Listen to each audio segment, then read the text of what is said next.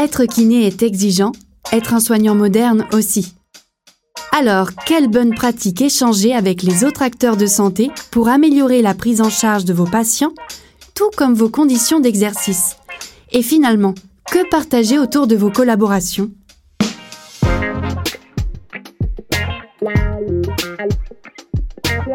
Aujourd'hui, Grégoire, alias Major Mouvement, reçoit le docteur Raphaël Vial, chef de service de chirurgie orthopédique et réparatrice de l'enfant à l'hôpital Armand Trousseau à Paris.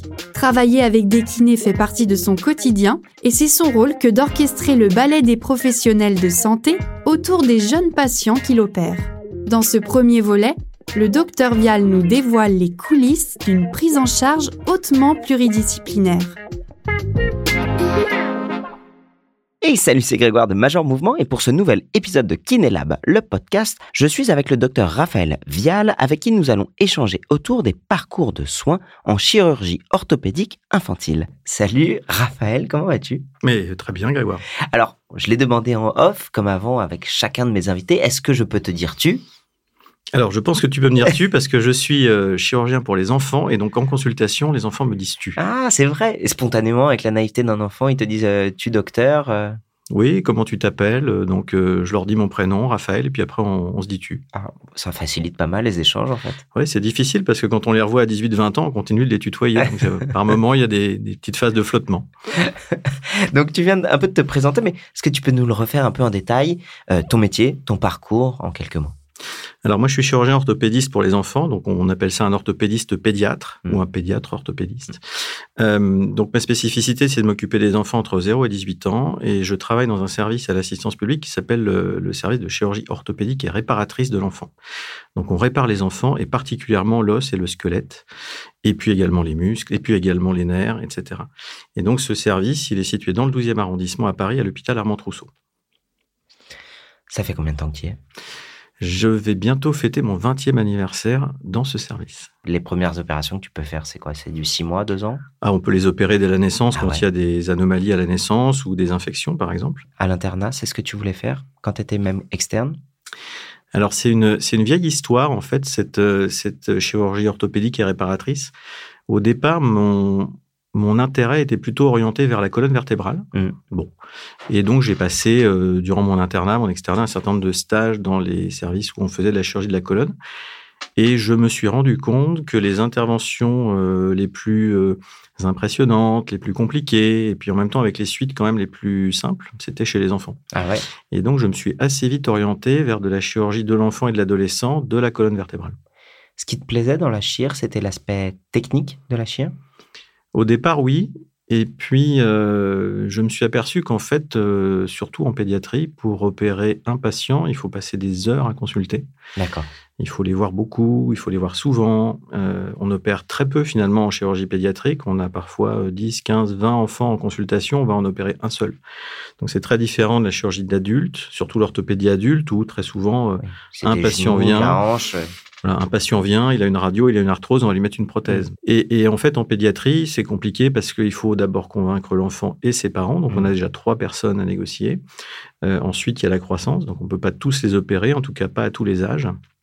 Et donc, on va euh, avoir beaucoup, beaucoup de consultations. Et puis, euh, finalement, la partie technique, le geste technique, puisque c'est ta question, va s'effacer petit à petit derrière euh, tout ce suivi et toute cette discussion, qui est une discussion, encore une fois, quasiment familiale autour de l'enfant.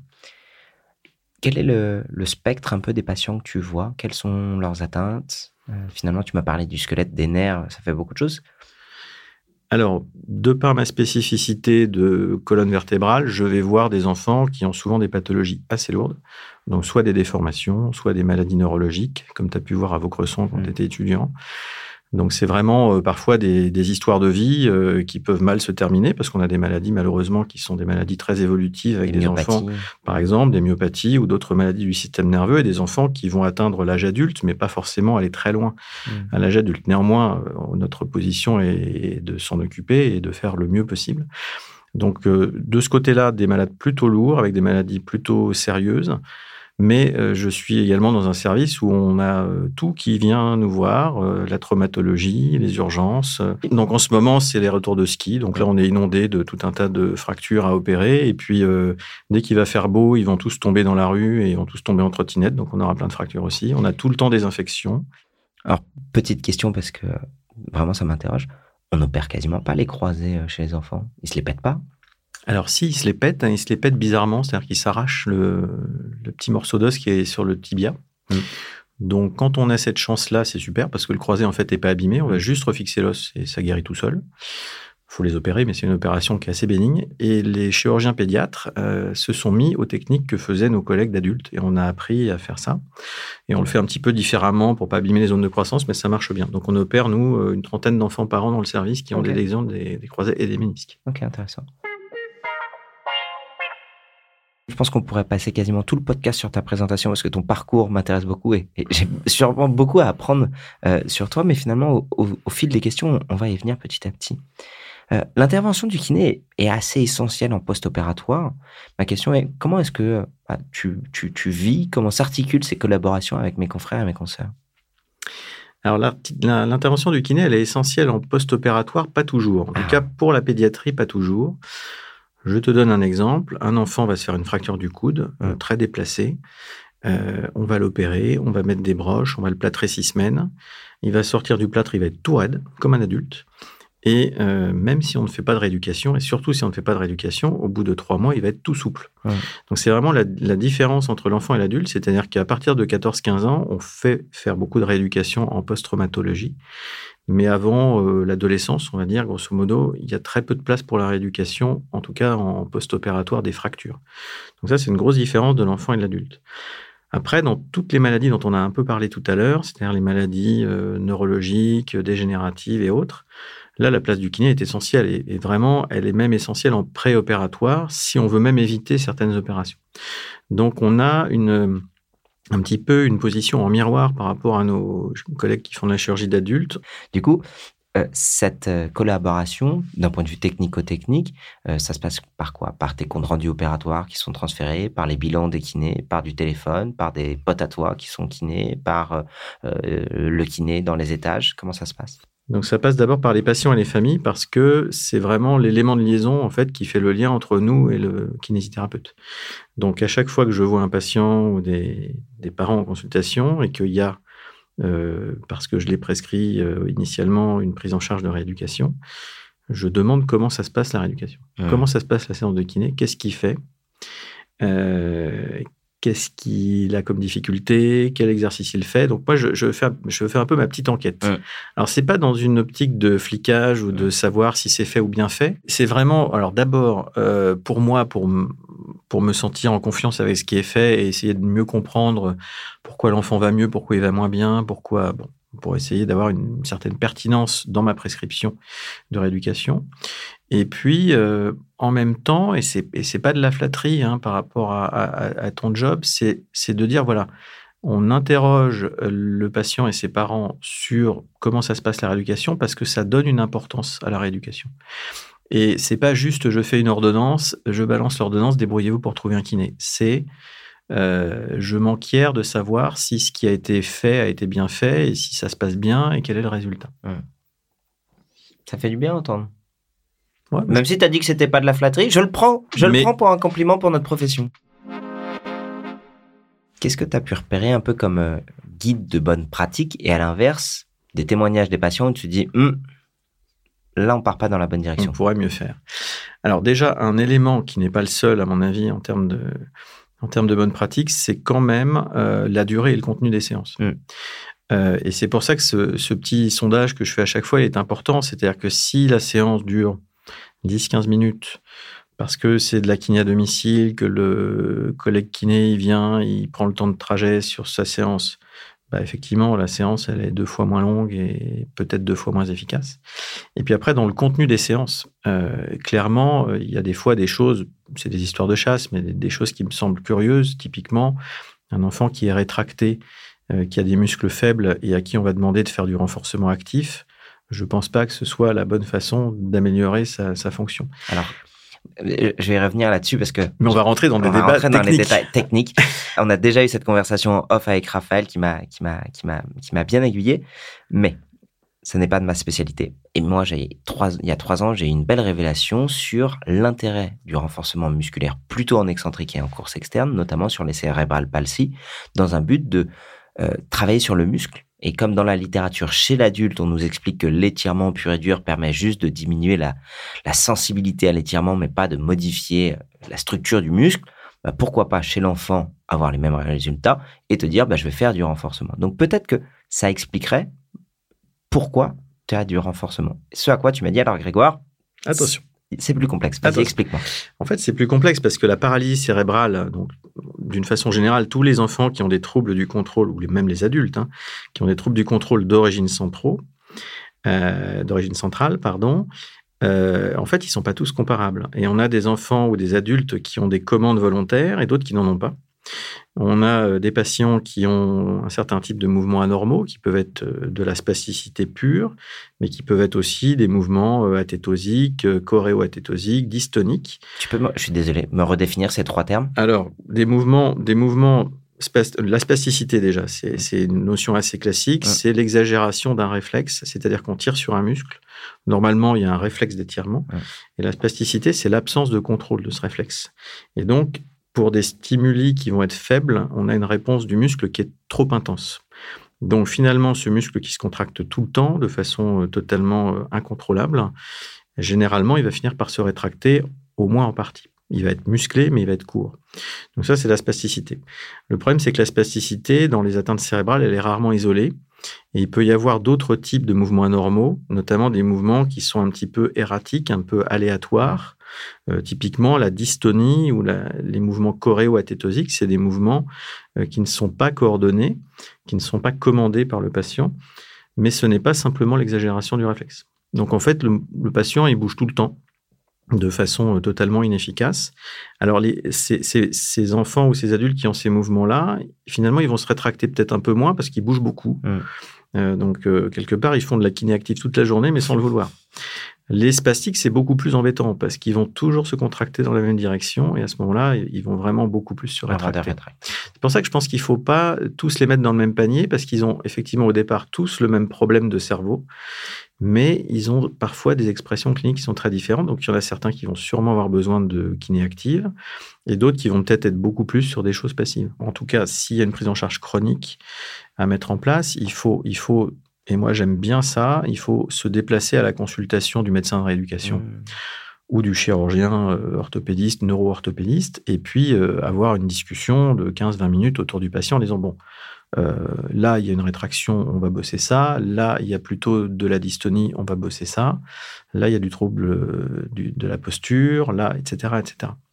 Bon, c'est sans doute plus efficace et plus sympa que simplement se prendre l'ordonnance en pleine tête avec euh, 30 séances de rééducation.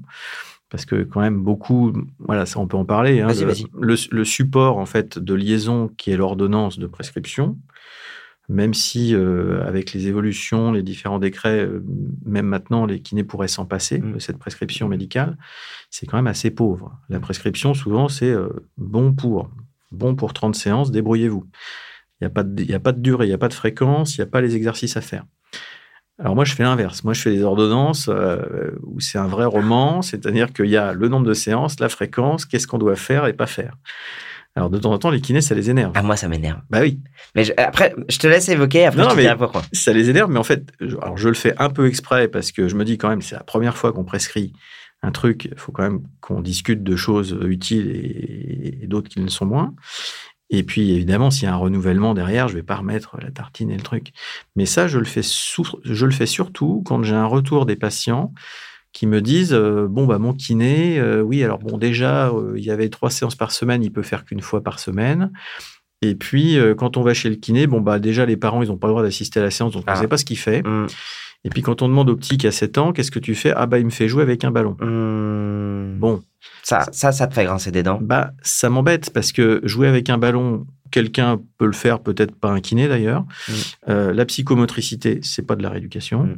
Euh, la rééducation c'est pas de l'ergothérapie etc etc donc chacun son job Donc quand j'ai des retours comme ça, je me dis, bon, allez, on va faire une ordonnance un peu précise, on va détailler les choses, et puis après, on va checker ce qui est fait et ce qui n'est pas fait. Et, et, encore une fois, on n'est pas dans le flicage, on est juste là pour que les choses soient bien faites, euh, faites et bien faites. Dans les cas où ça m'énerve, c'est euh, quand je vois des protocoles qui sont des copier-coller de protocoles qui ont 50 ans de retard. Quand je vais voir, moi, ma spécialité, c'est la lombalgie, et que euh, j'ai étirement et massage et travail en délordose et travail des abdominaux, je me dis, le seul cas où ça pourrait être pertinent, c'est si jamais j'ai un spondylo en face de moi. Si j'ai pas de spondylo, alors c'est qu'il a pris des protocoles des années 70.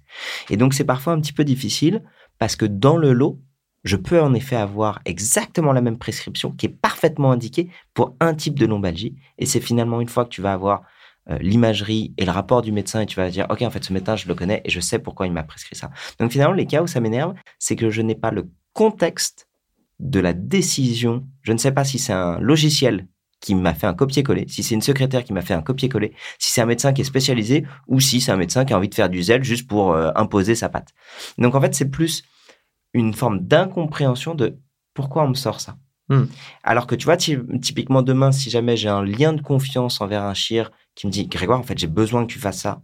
J'ai pas le temps de te l'expliquer, mais j'ai besoin que tu fasses ça parce qu'en fait, euh, moi, j'ai fait 8 heures d'opération sur ce, sur ce cas-là. J'ai fait 30 colloques sur tel sujet et je suis sûr de mes bases. Et j'ai besoin d'un bon, littéralement, ouvrier, un bon exécutant. Et à ce moment-là, j'ai pas besoin, de, je fais des guillemets pour les gens qui m'écoutent. J'ai pas besoin de ton cerveau grec de bilanteur. J'ai juste besoin d'un bon exécutant. Pour moi, c'est OK.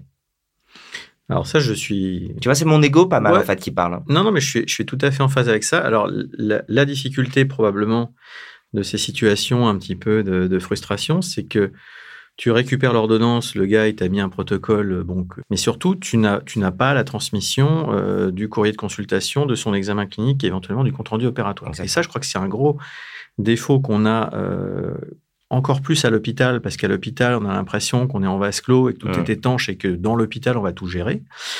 Et il y a toute une discussion sur hôpital médecine de ville et c'est pas très poreux. On a du mal à passer les éléments en temps et en heure. Mais ça, c'est très important. C'est-à-dire que moi, tous les patients que je vois en consultation sortent avec le compte rendu de la consultation. C'est pas forcément 10 euh, pages, ça peut être simplement 20 lignes, mais dedans, il y a ce pourquoi on fait la kiné et la préconisation de pourquoi on fait ce type de rééducation. Et généralement, on précise aux parents, en tout cas je précise aux parents qu'il faut qu'ils donnent le compte-rendu de la consultation au kiné pour qu'il y ait le lien qui se fasse avec la prescription. Et ça, je pense que si on a le compte-rendu qui est logique, la rééducation qui est prescrite de façon logique, tout le monde va bien. Et, et puis derrière, encore une fois, aucun problème à ce qu'il y ait une réciprocité, c'est-à-dire le compte-rendu suivant, euh, le kiné a envoyé ses conclusions.